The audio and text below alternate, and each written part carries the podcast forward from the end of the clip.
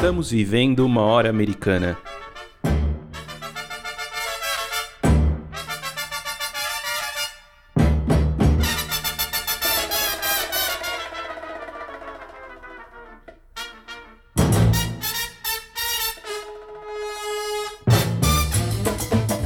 Sejam bem-vindos ao podcast Hora Americana. Aqui traremos especialistas para conversar sobre diversos temas da história das Américas. Meu nome é Caio Pedrosa e estão comigo aqui os meus companheiros de sempre, Luiz Calil, Rodolfo Gautier e Valdir Santos. No episódio de hoje falaremos sobre as campanhas do deserto e o genocídio indígena na Argentina. Para falar com a gente sobre esse tema, a gente convidou o professor Gabriel Passetti, da Universidade Federal Fluminense.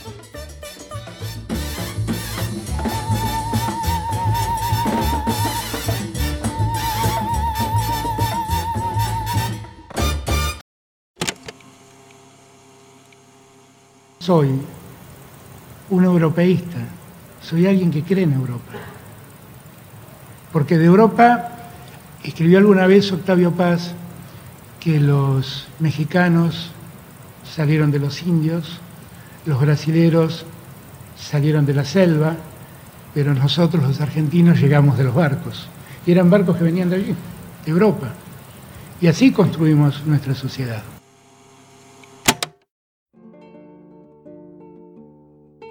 Este áudio que você acabou de ouvir foi retirado de uma recente e polêmica declaração dada pelo presidente argentino Alberto Fernandes no último mês de junho. Citando o ensaísta e intelectual mexicano Otávio Paz, Fernandes afirmou categoricamente a origem diferenciada de seus compatriotas quando comparados a outros latino-americanos, como os mexicanos e os brasileiros. Segundo Fernandes, enquanto os mexicanos teriam vindo dos índios e os brasileiros da selva, os argentinos seriam originários dos barcos, em uma clara referência a uma pretensa essência europeia daquela nação. Para além do teor racista do discurso de Fernandes, bastante criticado e refutado principalmente no Brasil e no México, a fala do presidente argentino é capaz de revelar muito sobre a construção de uma determinada identidade nacional naquele país. Esta foi bastante alicerçada sobre a ideia de uma Argentina essencialmente branca e constituída por europeus. Essa construção está, por um lado, bastante associada à questão da imigração europeia, já que entre a segunda metade do século XIX e a primeira do século XX, cerca de 6 milhões de imigrantes europeus, principalmente italianos e espanhóis, se fixaram na Argentina. Entretanto, o outro lado dessa moeda, frequentemente apagado pelas elites nacionais, é o genocídio cometido contra populações indígenas do país. Além disso, também costuma ser suprimida a imposição de um determinado projeto dos setores dominantes de Buenos Aires sobre o restante do país durante o processo de construção do Estado Nacional Argentino na segunda metade do século XIX. No entanto, ao olharmos com mais atenção para o passado, encontraremos uma rica e instigante história das populações originárias que, apesar das tentativas de apagamento físico e simbólico, continuam existindo e compondo uma parcela relevante da população que habita o território argentino. De acordo com o último censo, cerca de um milhão de indígenas, além de uma parcela importante de mestiços, vive atualmente naquele país. A história das tensas relações entre indígenas e brancos na região do Rio da Prata datam ainda do período colonial, mais precisamente da fundação da cidade de Buenos Aires. Criada pelos espanhóis inicialmente em 1536, a futura capital do vice-reino do Rio da Prata e posteriormente da Argentina foi abandonada em 1541 por conta dos conflitos com as populações locais. Sua refundação definitiva aconteceria somente décadas depois, em 1580. Durante o período colonial, era grande a diversidade de populações que viviam na parte mais ao sul das Américas. Em um contexto de fluidez de fronteiras, os contatos violentos ou pacíficos entre indígenas e criolhos foram frequentes, dada a proximidade das populações nativas aos grandes centros coloniais como Buenos Aires e Córdoba. Ao longo do século XIX, desenvolveu-se um violento e demorado processo de construção do Estado Nacional Argentino, marcado pelas lutas entre os unitários, que defendiam a centralização política sob a liderança de Buenos Aires, e os federalistas, que defendiam a autonomia das províncias do antigo Vice-Reino do Prata. Nessa luta, os indígenas tiveram atuação marcante posicionando-se frequentemente de forma antagônica em relação aos unitários e de forma ambígua em relação aos federalistas. Para o projeto unitário, sintetizado pelo clássico Facundo de Domingo Faustino Sarmiento, os indígenas, assim como os caudilhos e os gaúchos, eram a representação da barbárie ainda existente no território argentino. Por isso deveriam ser eliminados, dando lugar a uma Argentina civilizada, branca e liberal. Já com os federalistas, as relações muitas vezes foram mais complexas. Em 1833, por exemplo, um dos principais nomes desse grupo político no século XIX, o então governador de Buenos Aires, Juan Manuel de Rosas, foi responsável pelas primeiras campanhas no deserto, quando liderou uma violenta expedição militar contra grupos indígenas dos Pampas.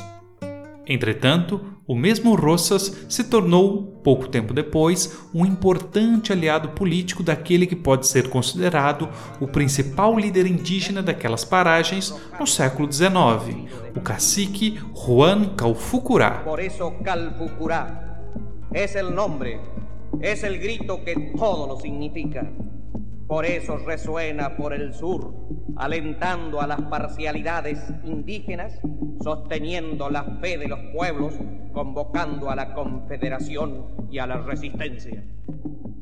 Em 1852, após a queda de Rosas, Calfucurá se tornou aliado de outro importante líder federalista no combate aos unitários, o estancieiro Justo José de Urquiza.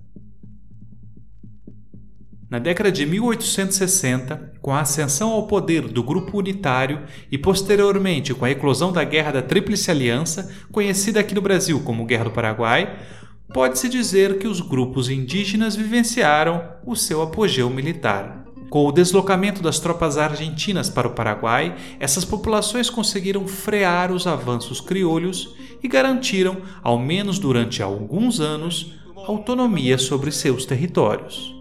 Naqueles anos, essas populações pareciam cada vez mais fortes nas negociações políticas que travavam com o governo argentino. Entretanto, com o fim da Guerra do Paraguai e a consolidação do Estado liberal na Argentina, as elites criolhas, agora fortalecidas militarmente e mais bem equipadas e treinadas, se mostraram cada vez mais dispostas a conquistar os territórios dos Pampas e da Patagônia, ainda sob domínio indígena. Foi nesse contexto, entre 1887 e 1885, que, sob domínio do líder militar e posteriormente presidente da República, Júlio Argentino Roca, foi realizada a violenta Conquista do Deserto.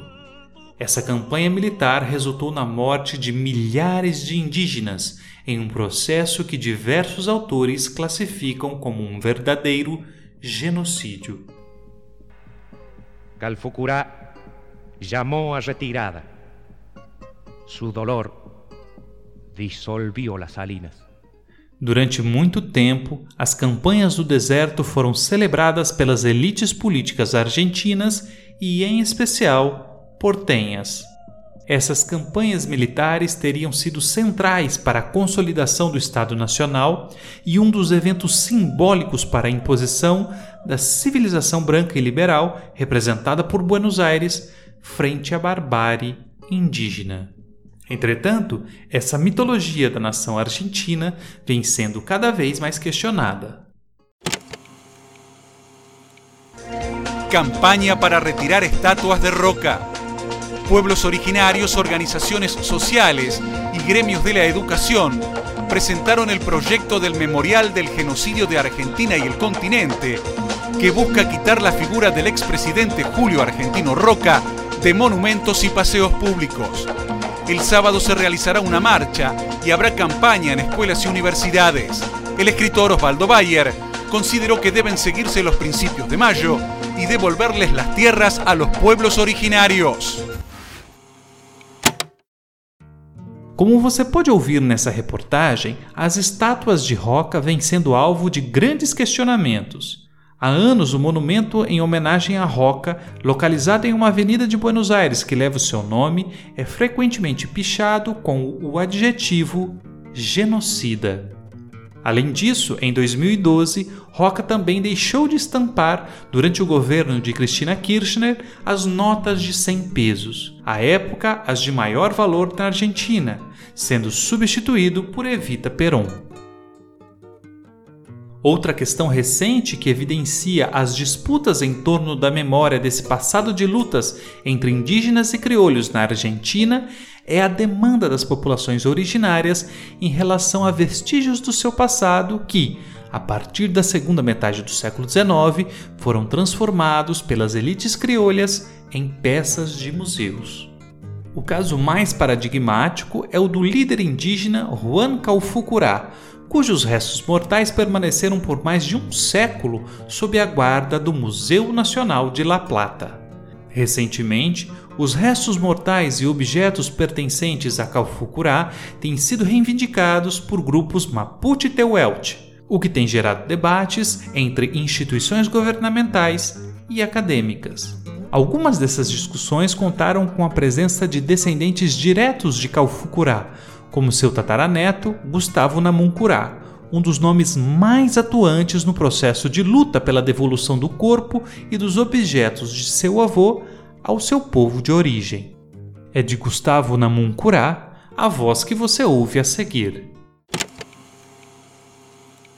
Entonces, finalizo más o menos, voy finalizando recordando que llevamos 10 años reclamando formalmente, más de 10 años con reclamos informales por los restos de mi tatarabuelo, pero 10 años reclamando de manera formal por los restos, que se restituyan los restos de mi tatarabuelo. También recuerdo una cosa, Quilluni Macun, Petum Lepuy, Fei Museumo. Quilluni Macun, Petum Lepuy, Fei Museumo. Todavía una de sus pertenencias más preciadas se encuentra en un museo, y ese es su poncho, su símbolo, por eso nosotros ya lo hemos agregado al reclamo y pido que se me apoyen en eso, porque ya lo hemos, arreglado, lo hemos agregado al reclamo para que se restituya a la comunidad namuncurá, que es a donde pertenece. Eh, Calfucurá, Kakiyuñi, Newen, Tañipial, Café. De Calfucurá y su Newen depende. Lo cierto que les puedo afirmar es que nosotros, los herederos de Calfucurá y Namuncurá, somos su continuación, vamos a mantenernos en continuidad de trabajo, ¿eh? Y como miembros de esa comunidad, somos herramientas para cumplir un propósito, ¿sí? que pueden notar que está cargado de predicciones.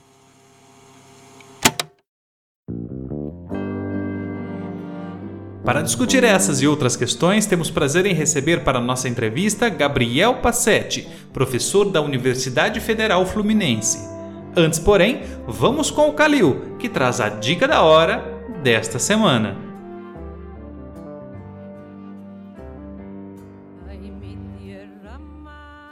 A dica da hora de hoje é a história em quadrinhos A Guerra do Deserto, do artista argentino Henrique Brecht.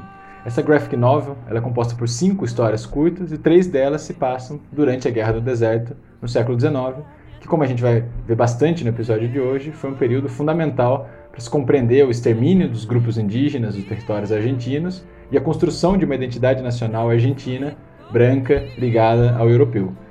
Além das três histórias sobre a Argentina do século XIX, o livro também tem uma história associada à Guerra de Independência argelina e outra à Revolução Mexicana, que acaba criando ligações entre esses eventos, ainda que eles sejam muito distantes entre si.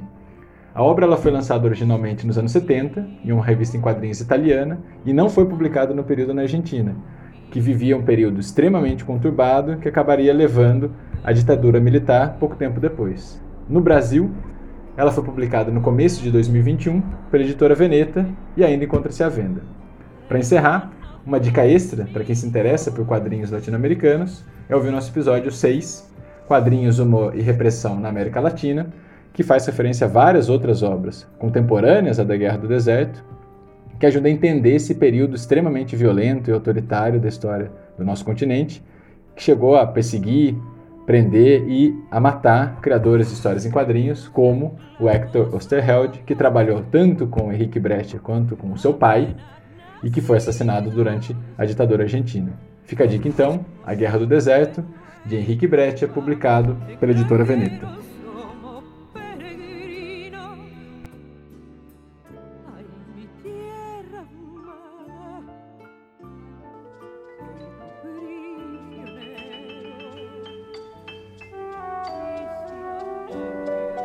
Você está ouvindo Hora Americana.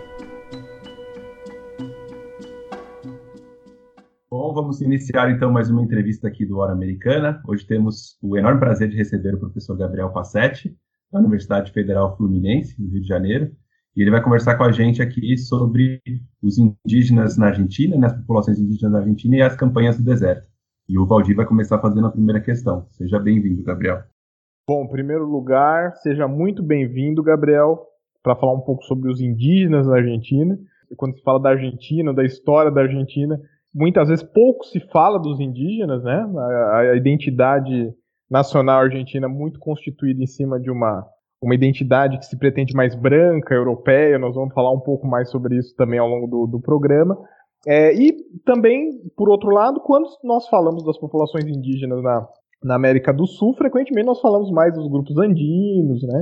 Ultimamente, com a questão indígena no Chile, temos falado um pouco mais dos Mapuche, mas a Argentina ela fica meio, meio fora desse, desse esquadro, então hoje nós vamos falar um pouco mais sobre isso, né?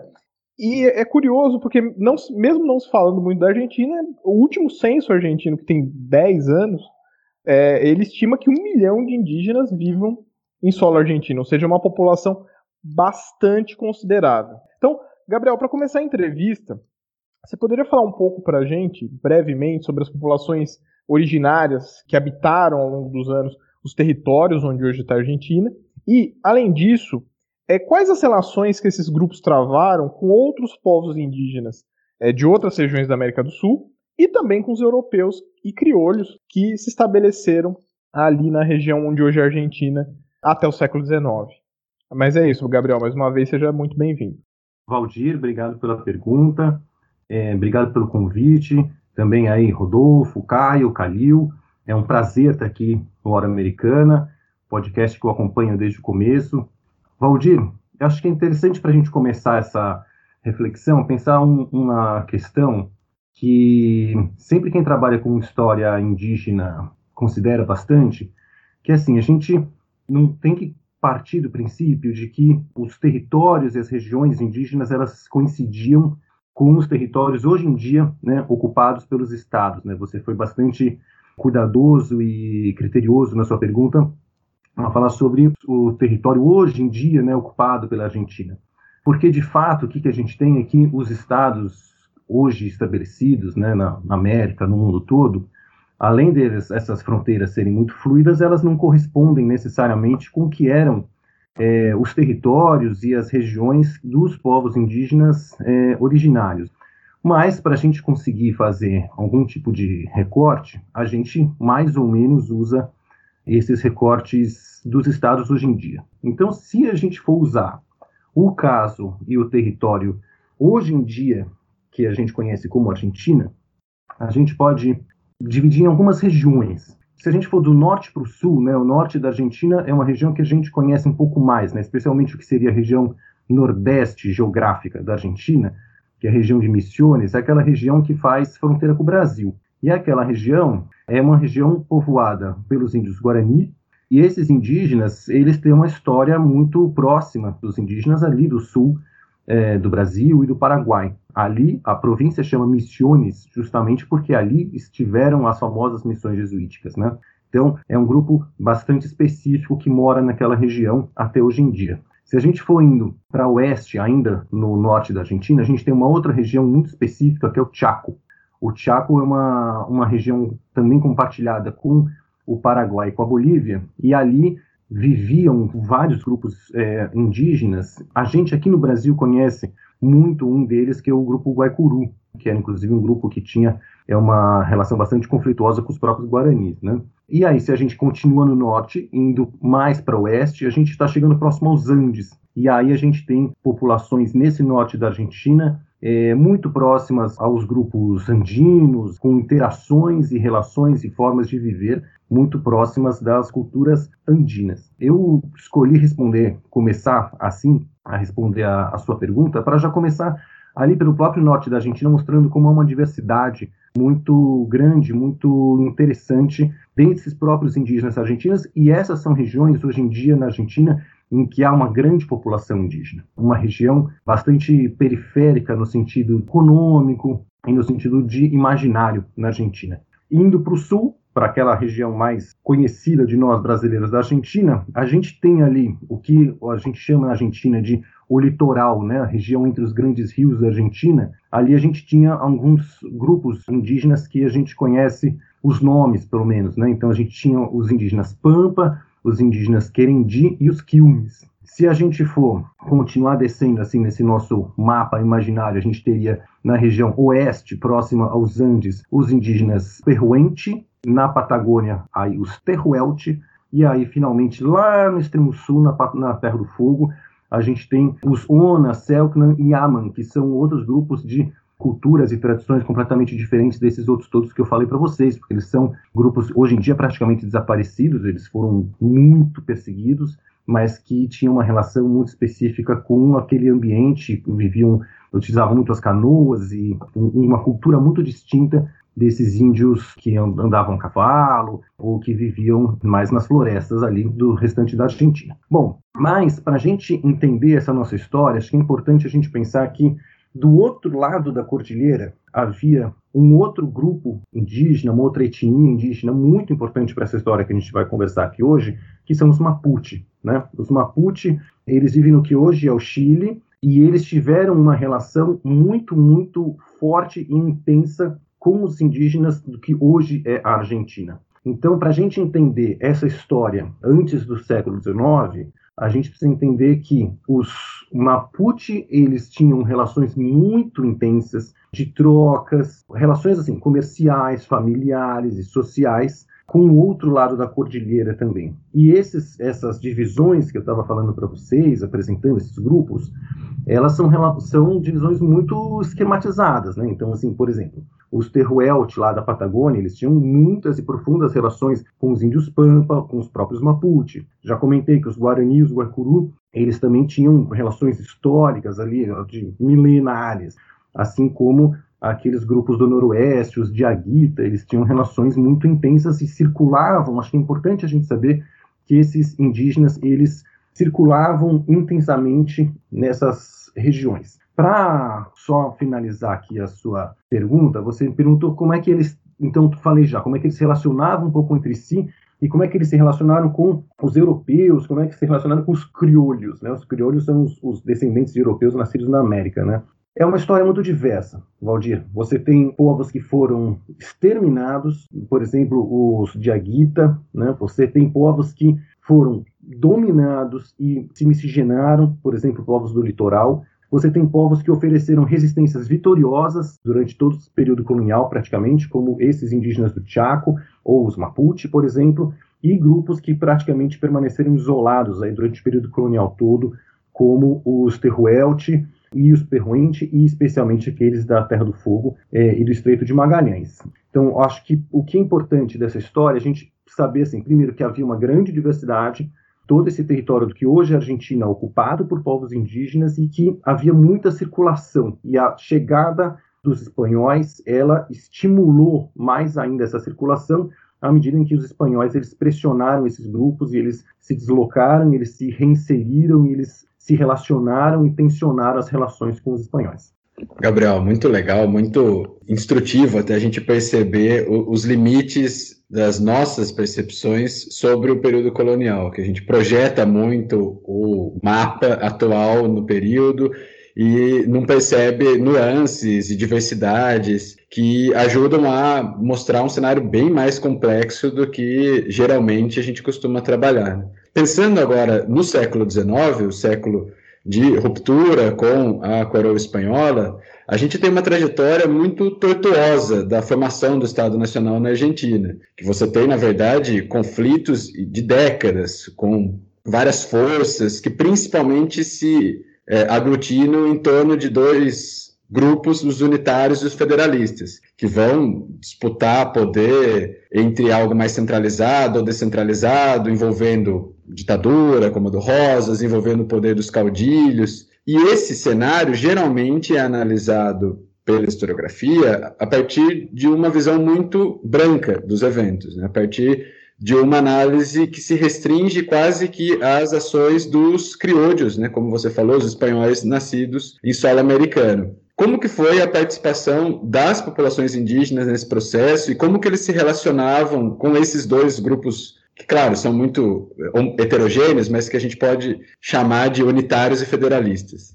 Realmente, né, acho que é, a gente tem uma tradição de entender esse processo de formação na Argentina como um processo muito branco, uma disputa entre grupos de elite ali. E a historiografia argentina, ela já tem há algumas décadas aí começado a pensar como é que os grupos subalternos eles participaram desse longo e tortuoso processo de formação do Estado na Argentina. Né? Então, eu lembro, por exemplo, aqui de um, livro que já é um clássico, né, o livro Los Hijos de Facundo, do Ariel de la Fuente, em que ele apresenta justamente os interesses de grupos que a gente poderia chamar de mestiços, né? Grupos gaúcho. E como é que esses grupos e essas pessoas, elas, que, interesses que elas tinham, como é que eles entendiam e participaram da política, né? Então, se a gente vai olhar para outro grupo, outros grupos que são também relegados pela historiografia tradicional, que são os indígenas, a gente vai ver que eles tiveram uma atuação bastante intensa e que eles participavam e eles sabiam muito bem o que estava acontecendo. Desde o, o período das independências, os grupos indígenas eles se articularam ou seja com os chamados realistas, né, os defensores da monarquia espanhola, seja com os patriotas, os independentistas, e aí, dependendo muito dos interesses muito locais, vinculações, é, às vezes familiares, às vezes comerciais, às vezes sociais entre esses grupos, especialmente do lado indígena, de manutenção do controle sobre a terra. À medida em que o século vai avançando e a gente entra mais fortemente nesse período de embate entre os chamados federalistas e unitários, o que a gente tem é uma construção de relações muito é, contraditórias entre o chamado grupo federalista e os indígenas. Né? Você citou o Juan Manuel de Rosas, o famoso governador da província de Buenos Aires. Acho que o caso dele é muito interessante porque, assim, primeiro, ele, enquanto governador da província de Buenos Aires, ele vai ser o comandante de uma campanha militar bastante violenta sobre os pampas do sul, ali do sul de Buenos Aires, de Córdoba, de Santa Fé e de São Luís, né, as, aquelas províncias ali. Né? Então, ele vai comandar pessoalmente uma campanha militar que vai é, matar mais de um milhar de indígenas ali. À medida em que ele consegue essa vitória militar e recua, ele procura estabelecer novas relações com novos indígenas que se estabelecem naquela região. E aí a gente vai ter a relação mais é, emblemática e que eu acho que é mais interessante da gente entender, que é essa relação entre o Rosas e um cacique que está migrando com o seu grupo a partir da Araucania para aquela região central dos Pampas, que é o cacique Juan Calfucurá. O Juan Calfucurá, ele é, é, o cacique mais importante, no meu entendimento, da Argentina aí do século XIX, e ele vai controlar indiretamente, né, porque o, eles, os indígenas eles não tinham governos, estados propriamente estabelecidos, é, mas ele vai controlar indiretamente uma região muito grande ali do sul dos Pampas e ele tem essa relação muito próxima com o Juan Manuel de Rosas. O que, é uma, que, que significa uma relação próxima com o Rosas? São relações comerciais, por exemplo. Né? Aqueles indígenas eles controlavam as minas de sal que tem naquela região e aquilo era bastante importante para a economia de Buenos Aires e de Santa Fé, economia pecuarista ali, né? Precisava daquele sal para é, salgar carne. À medida que esse embate continua entre unitários e federalistas, a gente tem a, a queda do Rosas em 52, e a partir daí a gente tem uma vinculação muito, muito intensa entre os grupos indígenas dos Pampas e o grupo que vai fazer frente a Buenos Aires. A gente sabe que a queda do Rosas foi uma aliança muito heterogênea que se reuniu ali para derrubar o Rosas e eh, na sequência ali entre 52 e 59 ou 61 você tem ali um embate entre a província de Buenos Aires e as demais províncias. E as demais províncias, elas estavam ali reunidas em torno de um outro governante, que também era criolho, que era o Justo José de Urquiza. Essa, e Urquiza que ele vai conseguir fazer uma relação com os caciques. Essa relação qual que é? Ele vai pessoalmente negociar com os caciques. Os caciques eles sabem, eles entendem esse embate e eles sabem que aqueles pecuaristas e políticos e militares de Buenos Aires que estavam controlando a província de Buenos Aires, eles tinham um interesse muito claro, muito específico em controlar as terras indígenas. Isso era dito pela elite de Buenos Aires. Então, os caciques eles vão se aproximar do grupo que faz frente a Buenos Aires, que é o grupo em torno do Urquiza. Essa aproximação, ela vai ser uma aproximação bastante intensa. O que significa isso? Significa uma aproximação comercial, tratados de paz assinados, a gente tem esses tratados guardados nos arquivos argentinos, e uma troca muito intensa de correspondência, né? porque alguns indígenas sabiam ler e escrever e eles tinham secretários quando eles não sabiam ler e escrever. Eles trocavam cartas com as autoridades criolhas, civis, eclesiásticas e militares. Então a gente tem na correspondência do governo da Confederação, governo do Urquiza, muitas, muitas, muitas cartas trocadas com esses indígenas do Sul, que mostram uma articulação muito intensa e um entendimento muito claro dos indígenas, dos grupos criolhos que estavam disputando o Estado argentino e por que é que eles iriam se aliar ao grupo da Confederação, ao grupo do Urquiza, que era um grupo menos hostil a eles. Né? Buenos Aires se colocava sempre muito hostil e muito interessada em seus territórios. Para finalizar essa resposta, gosto sempre de citar o caso da Batalha de Cepeda, em 1859, que para a historiografia tradicional argentina é a batalha em que, pela primeira vez, a Confederação ela vai derrotar Buenos Aires e depois, em 61, Buenos Aires vai derrotar a Confederação e vai unir o país. Mas em 59, a gente vê pela documentação das cartas indígenas que aquela vitória ela só vai acontecer por conta da articulação entre Urquiza e os caciques, essa articulação que vai acontecer da forma os caciques eles provocaram as tropas de Buenos Aires a entrar para dentro dos Pampas, o que vai enfraquecer a fronteira militar e aí as tropas da Confederação conseguem se mobilizar e vai se dar essa batalha de Cepeda. Então, para finalizar essa pergunta, Calil, dizer isso, que os caciques, eles liam jornais, eles escreviam cartas, eles sabiam muito bem o que estava acontecendo e eles se aliaram intencionalmente, primeiro com o Rosas e depois com a Confederação, justamente para fazer frente àqueles grupos que queriam tomar seus territórios.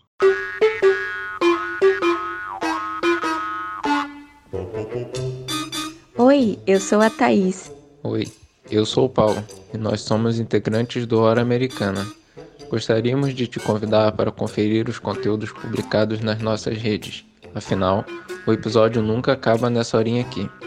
Muitas das temáticas e dicas mencionadas por nossos convidados e convidadas serão retomadas por lá, e praticamente todo dia tem postagem nova.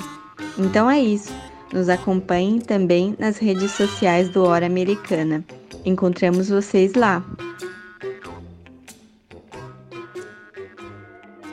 Gabriel, é, durante a década de 60, né, de 1860, os indígenas vivenciaram o apogeu de sua atuação política, em meio à participação da Argentina na Guerra da Tríplice Aliança, conhecida aqui no Brasil como Guerra do Paraguai. Como se deu as relações entre os criolhos e indígenas durante esses anos? Oi, Naeli, obrigada pela pergunta. Esse é o momento mais interessante para a gente entender essa compreensão indígena do que, que era do que, que era a Argentina e do que, que era a atuação deles e de como que, que eles pretendiam ali. Sem entrar nessas questões da Guerra da Tríplice Aliança, né, a gente sabe que a Guerra da Tríplice Aliança, no caso da Argentina, ela é, a Argentina é comandada pelo Mitre, o Mitre que tinha acabado de unificar a Argentina. Né? E esse grupo que o Mitre representa, um grupo que a gente pode chamar de unitário, o grupo liberal, esse grupo ele tinha uma, um entendimento de que a Argentina deveria ser essa Argentina branca, liberal, que era preciso, para fazer essa Argentina branca e liberal, liberar a Argentina do que eles chamavam da oposição entre civilização e barbárie, no clássico livro do Sarmiento. Né? E uma das barbáries a ser eliminadas eram os caudilhos, né? que só envolve a guerra do, da tribo de aliança, e a outra barbárie são os indígenas. Então, os indígenas eles sabiam o que estava acontecendo e essa documentação de arquivo ela mostra isso para a gente. O que, que vai acontecer? A gente na documentação de arquivo a gente tem algumas cartas indígenas e a gente tem muitas cartas militares. Então, nas cartas militares é interessante a gente ver assim, assim que eclode a guerra, assim, você dá um mês de eclosão da guerra para a gente pensar como que era essa a, a, temporalidade, os deslocamentos da própria informação naquele momento, um mês depois da eclosão da, da guerra, a gente já tem comandante militar escrevendo para o Ministério da Guerra, dizendo que os indígenas sabiam que a Argentina tinha declarado uma guerra, que os, os indígenas tinham percebido o deslocamento das tropas dos fortes ali da chamada fronteira sul, né, porque a gente tinha uma territorialidade muito muito clara, né? uma região sob controle do Estado e uma região sob controle indígena ao sul. E ali uma zona de contato entre essas duas regiões que tinha alguns fortes que tentavam fazer é, esse controle. Então esses comandantes dos fortes eles trazem fontes muito interessantes para a gente e eles mostram isso como é que os indígenas eles sabem o que está acontecendo. Isso é muito legal. E ao saber o que, eles, o que está acontecendo, a gente vê que imediatamente eles começam a se organizar e se articular entre si, as diferentes confederações indígenas que tinham naquela região, para é, aproveitar aquele momento de fraqueza do, eu não vou chamar necessariamente do Estado argentino, mas daquele grupo que estava dominando o Estado naquele momento, que eram os unitários liberais, é, especialmente de Buenos Aires, né, grupo em torno do Mitre ali. Então, o que, que os diferentes cacicados dos Pampas vão fazer vai ser pressionar então, eles vão atacar os fortes, eles vão atacar povoações mais próximas a, a essa linha de fronteira e vão tensionar essa situação. Qual é a resposta única que o governo consegue fazer naquele momento? O governo está totalmente focado na guerra contra o Paraguai. Né? Então, o governo ele vai oferecer a esses cacicados tratados de paz muito vantajosos, o que não, o que não era um padrão desse grupo de Buenos Aires. Né? Então, tratados que ofereciam para os indígenas um fornecimento é, semestral de gado, de roupa, de alimentos, é, oferecia para alguns caciques e alguns homens fortes dos caciques é, recursos em dinheiro. Então foram tratados em que a gente vê a força dos indígenas conseguindo impor seus interesses é, sobre o controle do território, sobre o governo unificado de, é, e, e comandado por Buenos Aires, né? Quando vai chegando o fim da Guerra do Paraguai, o que a gente vê é que os indígenas eles continuam acompanhando essa história, da, da, o andamento da guerra pelos jornais, isso aparece em muitas fontes. Os indígenas eles tinham acesso aos jornais, eles liam, né? Então eles sabem que a guerra está caminhando para o final. Então quando a guerra vai caminhando para o final, eles têm uma atitude é, muito ousada política e militarmente, que é a seguinte: eles se unem numa grande confederação política e militar comandada pelo Juan Galfucurá, e eles resolvem que chegou o momento de expulsar os crioulos das áreas que os crioulos tinham, das áreas das quais os crioulos tinham expulsado eles. Então, é, é um momento ali em 1870, 1871, né, o finalzinho da guerra, em que esses indígenas eles se organizam, eles montam uma confederação com milhares de guerreiros, incluindo parentes que vêm do Chile, é, da Araucania, invadem regiões do sul de Buenos Aires com o objetivo declarado de despovoar aquelas regiões. É uma estratégia militar que eles nunca tinham usado antes, que geralmente os ataques eram muito pontuais, com dezenas de guerreiros, nunca milhares de guerreiros, né? Então eles reúnem todos os guerreiros, eles vão invadindo regiões por regiões para despovoar, para reconquistar território. Eles conseguem fazer isso em 1870 em regiões do sul de Buenos Aires. Como todo mundo sabe, a guerra vai acabar e aí em 1872 vai ter uma segunda reunião dessa grande confederação indígena. É isso, com indígenas de todo o Pampa, regiões serranas, regiões andinas e parentes Mapuche da Araucania vão em 72 mais uma vez fazer um grande ataque com milhares de indígenas contra outra região, só que nesse momento a gente tem uma virada nessa história. Essa, estamos falando de março de 72, a chamada Batalha de San Carlos, em que o exército argentino vai vencer. E ele vence por quê? Porque assim que acabou a Guerra do Paraguai, o exército vai deslocando as tropas de volta para a fronteira sul, e essas tropas são tropas diferentes daquelas tropas que saíram em 65. São tropas agora com armamento moderno, tropas treinadas, tropas veteranas de combate e tropas que agora têm um recurso que vai fazer muita diferença, que é o telégrafo. Então, em 1872, a gente tem uma importantíssima batalha entre o exército argentino e os indígenas, e essa batalha ela é vencida pelo exército argentino. Então, aquele momento, março de 1872, a gente entende que é um momento de virada nessa história. Se até é, 70 os indígenas estavam no seu auge, em 72 eles vão ser derrotados, e a partir daí a gente tem é, um avanço muito violento do Estado argentino sobre os cacicados indígenas e sobre os territórios indígenas. Gabriel, depois do fim da Guerra da Tríplice Aliança, as elites argentinas iniciaram um violento processo de consolidação do seu domínio sobre os territórios dos Pampas e da Patagônia, que até então eram habitados por populações indígenas. Especialmente entre 1877 e 1885, foram realizadas as chamadas campanhas do deserto, com o objetivo de, né, de realizar esse projeto. O que foram exatamente, como se deram essas chamadas campanhas do deserto? Obrigado, Rodolfo. Então, eu estava falando ali na, na, última pergunta aí que vocês fizeram sobre esse, né, a Batalha de São Carlos. O é, que, que acontece? Depois da Batalha de São Carlos, essa derrota indígena aí em março de 72, o que a gente vai ver é uma intensificação da pressão sobre esses territórios indígenas. A vitória da Argentina sobre o Paraguai na guerra significou a vitória praticamente definitiva desse grupo é, unitário e liberal na Argentina. E o que acontece é que eles tinham ah, como um objetivo para a Argentina né, de expandir é, ocupação territorial da Argentina para o sul, para os Pampas, ali estabelecer e ampliar essa Argentina pecuarista. O que, que a gente tem ali é que naquela região era a região exatamente controlada pelos indígenas. Né? tem uma, uma articulação aí que a gente precisa fazer entre política doméstica política internacional. Aquele território do sul dos Pampas e da Patagônia era um território reivindicado pelos dois estados, pelo Estado argentino e pelo Estado chileno. Então, o que, que o Estado argentino vai fazer é ele vai articular uma série de grupos de pressão para conseguir fazer a ocupação daquele território. Naquela região que estava falando na outra questão, que era essa zona de contato entre a zona criolha e a zona indígena, zonas de contato são locais em que a gente tem é, relações sociais sempre violentas. O que, que se fez naquele momento foi estimular a violência. O que significa isso? Aqueles grupos que viviam lá, fossem eles famílias, ah, muitas vezes que viviam em torno dos fortes, colonos, alguns imigrantes, grandes pecuaristas que estavam se deslocando para lá, eles vão aproveitar depois de 1172 para estimular a violência contra os indígenas, sabendo que, ao estimular a violência, o que significa isso? Eles atacavam né, os indígenas.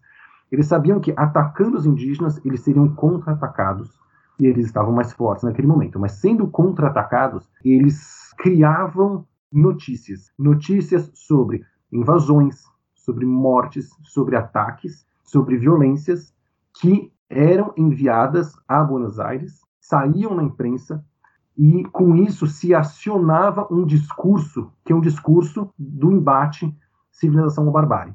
Então o que, que a gente tem a partir de 1872 é os grupos brancos, os grupos crioulos estimulando a violência para com esse estímulo à violência conseguir mobilizar um discurso que era qual?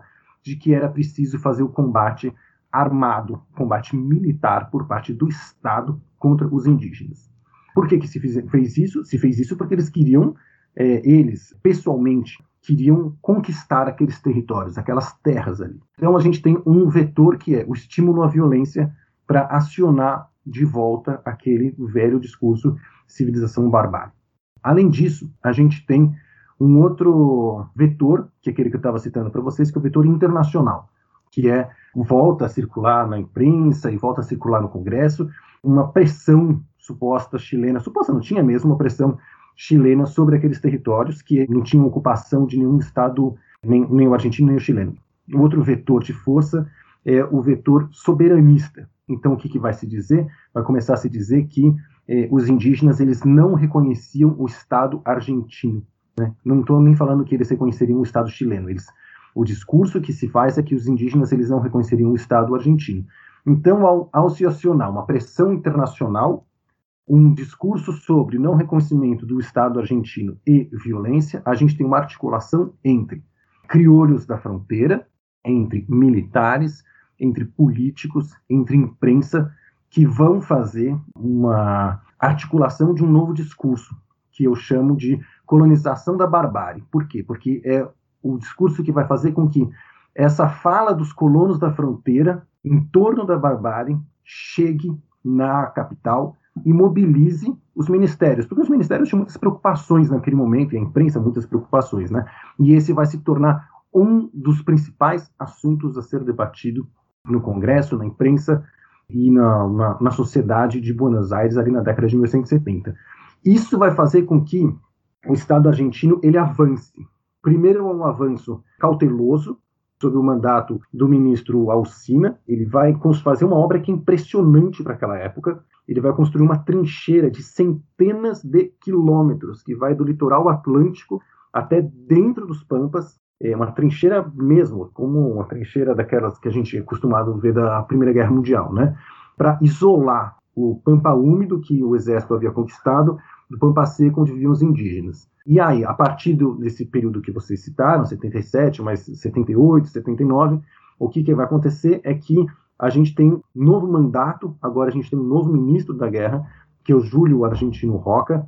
O Júlio Roca, ele foi um general que atuou primeiro na, nessa fronteira sul, depois na Guerra do Paraguai, e ele vai propor uma ação ofensiva e derradeira contra os indígenas. Então, essa ação derradeira e violenta que a gente chama, a historiografia tradicional chama de campanhas do deserto, ou conquista do deserto, que foi, foram campanhas militares em que o exército argentino ele foi reunido nos fortes ali dessa chamada fronteira sul, e eles, em questão de meses, invadiram, sem aviso prévio, eh, os Pampas e a Patagônia e foram fazendo uma expedições militares de extermínio. Eles chegavam na madrugada, ao, cercavam as, os lugares onde os indígenas moravam, as tolderias, e atacavam com um, autorizados por lei a, se tivesse resistência indígena, podia é, atacar e matar. Então, as campanhas do deserto, ou conquista do deserto, como diz a historiografia tradicional argentina, foram movimentos militares de conquista territorial violenta com o uso do exército autorizado pelo Congresso e essa autorização ela dizia que o exército ele devia avançar a fronteira sul da República Argentina até o Rio Negro que está muitos quilômetros ao sul de onde era a fronteira até aquele momento e o exército estava autorizado a atacar os indígenas se tivesse resistência a matar. Então com isso é, literalmente eles atacaram e mataram os principais cacicados alguns conseguiram fugir, e aí a gente tem, é, entre 79 e 80 até é, 81, mais ou menos, uma, operações mais ofensivas, e depois disso o Estado argentino ele reivindica todo aquele território como seu, tendo praticamente eliminado a presença indígena de todo aquele sul da Argentina. Bom, Gabriel, esses, esses massacres promovidos aí pelas chamadas campanhas do deserto, há uma disputa, né, uma, entre como classificá-los, né, ou como um genocídio, ou como um etnocídio, como que a gente entende e dimensiona né, esses, esses massacres do, que ocorreram aí durante esse período. É, e como que você vê esse debate né, sobre a classificação do, das campanhas do deserto né, e a relação com o que ocorreu né, com os povos originários é, da Argentina aí nessa segunda metade do século XIX? Como que você vê esse debate? Olha, esse é um debate muito muito ativo hoje em dia, né? É um debate que envolve historiadores, antropólogos, é, indígenas, movimentos sociais sobre o que, que foram as campanhas ou a conquista do deserto. Eu entendo da seguinte forma: se a gente for analisar os discursos do presidente Avellaneda, se a gente for analisar os discursos do general ministro Roca, futuro presidente, se a gente for analisar os discursos na imprensa, Se a gente for analisar os cursos dos militares, eles sempre falam sobre eliminação física. Eles falam explicitamente sobre eliminar. O Roca tem um famosíssimo trecho do discurso dele em que ele fala que é preciso eliminar este ninho de bandoleiros do deserto. E a lei autorizava a fazer isso. É, então, assim, se, no, meu entendimento, eu e de uma série de, de pesquisadores e pesquisadoras argentinos, eu entendo que pelos discursos acionados naquele momento, pela atuação daquelas tropas ali nos Pampas e na Patagônia, pelos números, a gente pode dizer que no sul da Argentina houve de fato um genocídio, porque o objetivo foi de fato acabar com a presença física daqueles indígenas. O objetivo era muito claro nesse sentido, né? eliminar os indígenas. Eles deviam deixar de existir. Voltando àquela primeira pergunta, né? se a gente vai pegar a Argentina como um todo, aí a gente vai ver que em outros, outros lugares não foi assim. Né? Em Misiones, por exemplo, não foi assim. Em Misiones, a gente tem um tipo de relação que parece mais com relação que o Brasil fez, que foram fazendeiros invadindo, atacando, autoridades muito locais, né, delegados, assim, atacando grupos indígenas, uma relação violenta, mas que não levou uma mobilização de exércitos e campanhas militares de extermínio. No Chaco, eles vão tentar fazer a mesma coisa, mas sem ter tanto sucesso como eles tiveram nos Pampas e na Patagônia. Mas, no, ali nos Pampas e na Patagônia, sim, de fato, eu entendo que por tudo que a gente comentou aqui, os discursos, os números e a atuação, que foi um genocídio. Não é uma resposta fácil, porque na época não existia esse conceito de genocídio, porque como os indígenas eles tinham relações muito intensas com os crioulos desde séculos, ah, você tem grupos indígenas que vão se associar e continuar associados a crioulos, né, chamados índios amigos. Então você tem é, a participação de tropas não é majoritária, né? Naquele momento das, da conquista do deserto, aliás, foi muito minoritária. Mas a gente tem ainda alguns chamados índios amigos lanceiros que participam de expedições militares desde sempre, incluindo nas campanhas do deserto, e você tem aí alguns pouquíssimos casos nos Pampas e na Patagônia de é, grupos indígenas que vão conseguir, eu não vou nem chamar de reserva, porque quando a gente fala de reserva, a gente pensa naquelas reservas americanas ou do Brasil grandes, né? Esse, os territórios que os indígenas argentinos que conseguiram sobreviver às campanhas receberam era quase o tamanho do que a gente aqui no Brasil chama de um sítio. Então, aqueles que não foram eliminados fisicamente, eles tentaram se articular depois das campanhas para ter alguma terra. Por isso, alguns vão dizer, ah, não, mas não morreu, não foram todos que morreram, alguns sobreviveram, o Estado deu uma terra para um ou para outro, mas assim, eu acho essa argumentação, não concordo com essa argumentação. Entendo assim que, de fato, o que, que a gente tem ali foi um genocídio no sul da Argentina.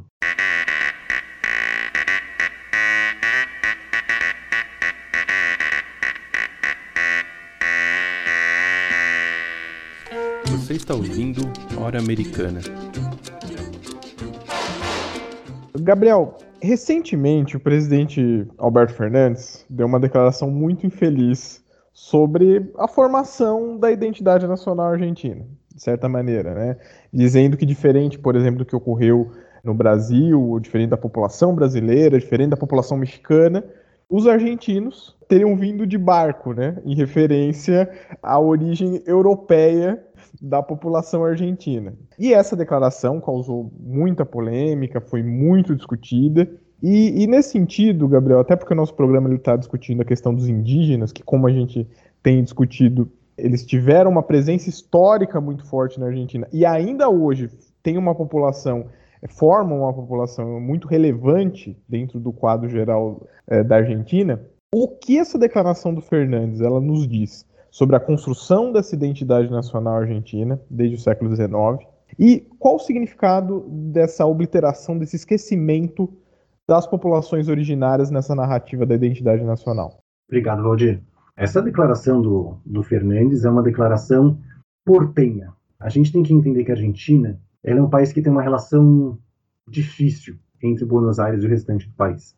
A cidade, a província de Buenos Aires, é metade da população da Argentina, é, a elite de Buenos Aires foi a elite que unificou a Argentina e que meio que conquistou o Estado, assim, né? E essa elite argentina, essa elite de Buenos Aires, que lá no século XIX, naquele processo que eu estava falando para vocês, reforçou muito esse embate civilização e barbárie. E aí dali eles vão construir esse imaginário em torno da Argentina, que é de uma Argentina branca. Isso é uma construção que vem ali daqueles homens que eram políticos e também eram é, literatos, intelectuais do século XIX. Estou citando aqui o Sarmiento e o Mitre, por exemplo, só para falar de dois que foram presidentes da Argentina e que foram homens muito importantes é, intelectualmente falando. É, e aqueles homens eles construíram e se esforçaram muito para construir essa ideia de que a Argentina ela vivia esse embate civilização e barbárie e que aquilo que eles estavam fazendo era a vitória do que eles entendiam como civilização. Então, a partir do momento em que você tem a vitória sobre Solano Lopes na Guerra da Tríplice Aliança, depois o genocídio indígena na, nas campanhas do deserto, eles vão reforçar essa, esse discurso de que a, entre aspas, civilização venceu. Ao mesmo tempo, estava acontecendo a migração em massa de europeus para a Argentina, que vai reforçar essa ideia. Essa ideia é uma ideia, de novo, muito presente em Buenos Aires. Se a gente vai às outras províncias, por exemplo, citar a primeira província que eu citei para vocês lá naquela primeira pergunta, Misiones. Misiones é uma, é uma província de uma população majoritariamente indígena, ou as províncias do norte da Argentina. Províncias ali é, da região do Chaco ou da região é, andina próxima ali a Bolívia e Peru. Essas são províncias de população, muita população indígena muita população mestiça, mas que são regiões periféricas no entendimento do que é ser argentino. Então eu entendo que essa declaração do Fernandes é uma declaração que explicita para a gente muito fortemente a força desse imaginário de uma Argentina branca. E como a gente vê pela declaração do presidente Fernandes, um orgulho nisso. É impossível dizer que o Fernandes não sabia o que ele estava falando. O Fernandes é um professor universitário da Universidade de Buenos Aires. Ele sabe muito bem o que, que aconteceu. Ao falar isso, ele lida com esse imaginário de uma Argentina branca, uma Argentina que esconde essas populações indígenas, né? E acho que essa declaração é profundamente infeliz do Fernandes é, mostra muito para a gente sobre essa situação da Argentina e como que esse imaginário de uma Argentina branca, onde não há indígenas, é muito forte, portanto, foi vencedor, apesar da Argentina ter uma população autodeclarada indígena de um milhão de habitantes, como vocês comentaram, e uma população mestiça muito grande, basta aí as próprias periferias de Buenos Aires. Bom, Gabriel, já caminhando aqui para o final, né, é, essa última questão, ela tem, ela parte da ideia de pensar um pouco o outro lado, né, o lado dessa, desse justamente desse um milhão aí dessa população indígena atual da Argentina que é tão relevante e tão pouco é, explorada, tão pouco falada, né, para pensar a Argentina de hoje, né pesquisando né, sobre esse, esse passado indígena aí do século XIX, a gente encontra que, na verdade, ele é, é como você mesmo falou, né, ele é muito polêmico e ele é muito importante para a Argentina de hoje, né? Ele é muito discutido na Argentina de hoje. Recentemente, até, o Roca, né, esse general que foi liderança das campanhas do deserto, ele saiu da nota de 100 pesos, né, no governo da, da Cristina Kirchner, né, e foi muito discutido isso, né, de tirar, de é, mudar os heróis desse passado do, do século XIX, e também, né, é, uma outra informação, uma outra, uma outra questão importante é que é, os indígenas eles vêm requisitando né, as peças dos museus né, da Argentina que foram retiradas justamente durante esse processo da, das campanhas do deserto e, e também o, os restos mortais né, desse líder indígena tão importante que é o Calpucurá que você comentou, né, que estão no Museu de La Plata e que são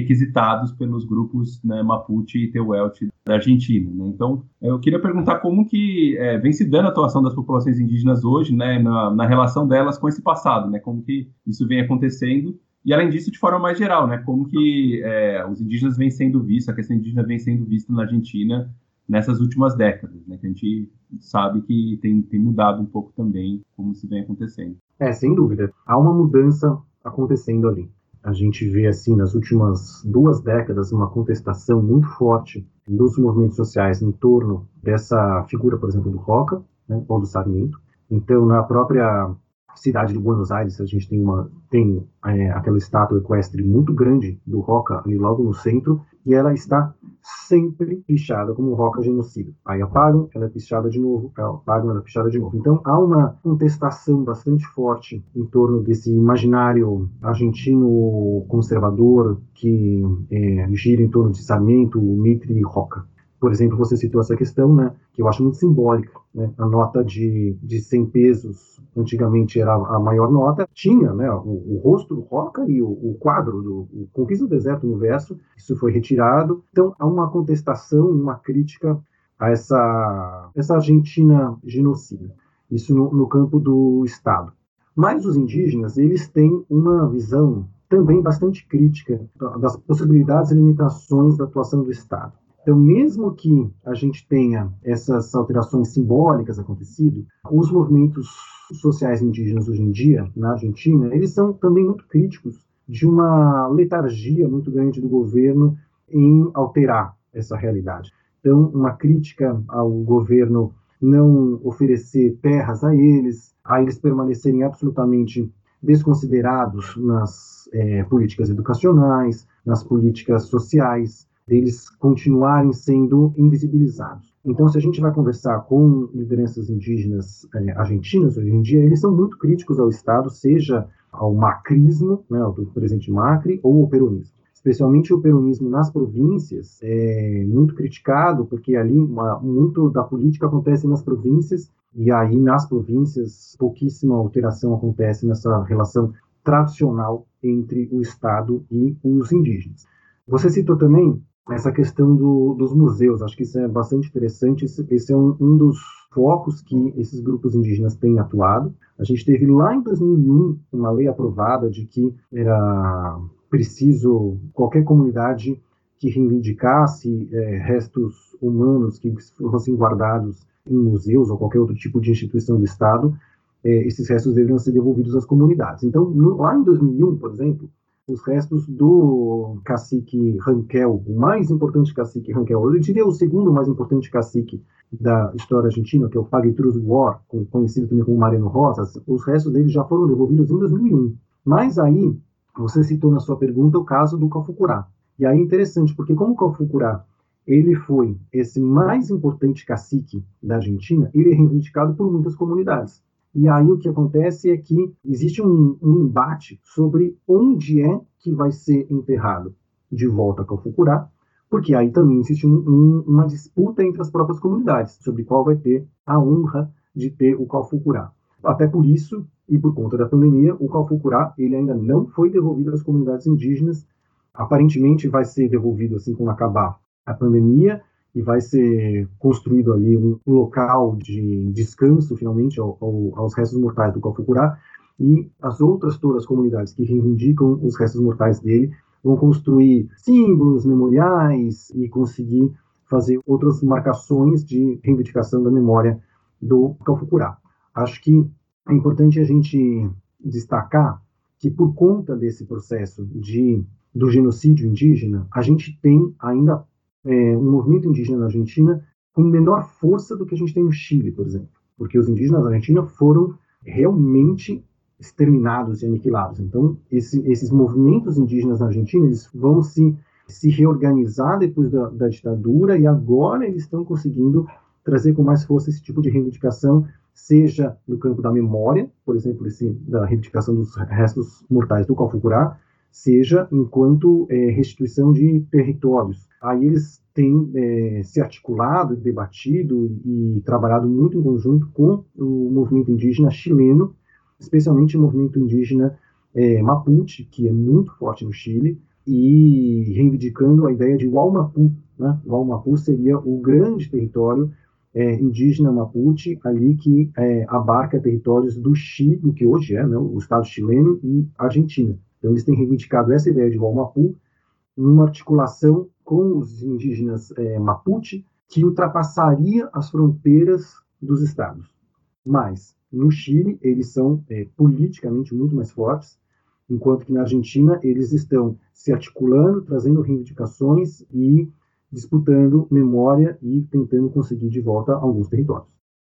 Bom, Gabriel, muito obrigado pela entrevista, foi ótimo, acho que ajudou muita gente a entender melhor esse tema fundamental da história é, aqui da América do Sul, da Argentina, né, e entender aí também todas essas polêmicas em torno desse passado tão importante para o nosso presente, né, para as relações é, sociais e, e, culturais do nosso presente.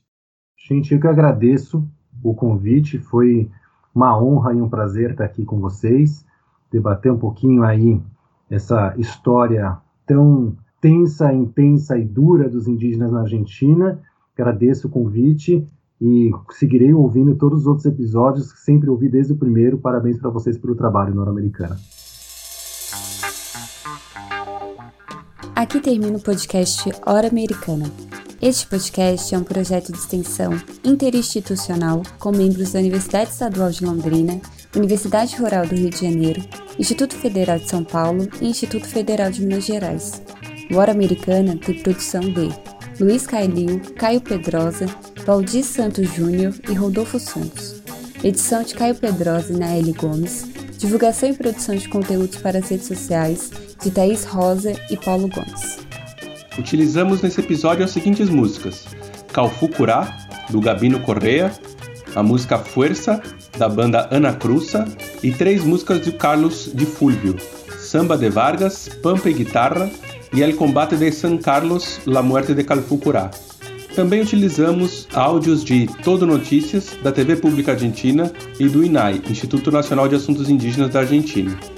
O Hora Americana pode ser escutado nas principais plataformas de podcast e também na rádio e TV Unicamp. Daqui a duas semanas estreia mais um episódio. Até breve.